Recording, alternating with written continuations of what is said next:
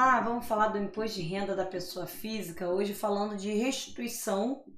É, quando você informa, você fez o seu imposto de renda, tem valor a ser restituído, você vai receber esse dinheiro. É, se você pode receber em conta de terceiros. Bom, a, antes de falar isso, o que eu queria dizer é, a respeito da restituição do imposto de renda é que você pode é, receber tanto na conta poupança quanto na conta corrente. Então não tem problema. Ah, eu não tenho conta corrente, eu posso declarar na minha conta poupança? Fiz lá a minha declaração de imposto de renda, tive um valor a restituir, vou receber esse dinheiro, então posso declarar tanto na poupança quanto na conta corrente.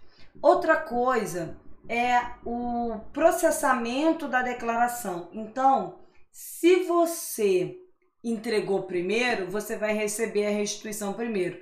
Ah, tem as exceções? Tem. Quem tem doença grave recebe nos dois, geralmente nos dois primeiros lotes. Quem é também é, idoso, então eu tenho ali alguns preferenciais para receber a restituição, mas geralmente, por exemplo, eu sempre entreguei a minha declaração na primeira semana de março. Na, em agosto eu já recebi a minha restituição. Geralmente agosto é o que? Terceiro lote? Então, quem entrega primeiro recebe primeiro. Claro que se você tiver valor a pagar, não faz diferença, né? Você não tem valor a restituir, mas a, a declaração ela é processada conforme a entrega. Então, quem entregar primeiro vai ter a declaração processada primeiro, a não ser que você esteja em algum dos casos ali de que seja preferencial. Bom, dito isso, a pergunta de hoje é: é possível autorizar o crédito da restituição em conta de terceiros? Não. Você não pode é, colocar os dados, ah, coloca no, na conta da minha mãe, coloca na conta do meu pai.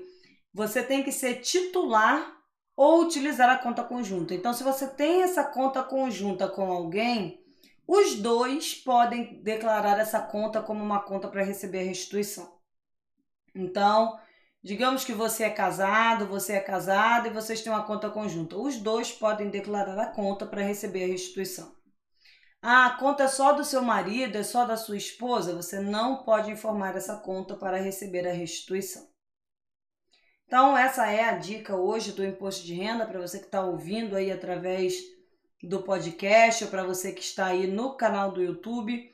Não se esqueça de seguir no podcast, se inscrever no canal do YouTube.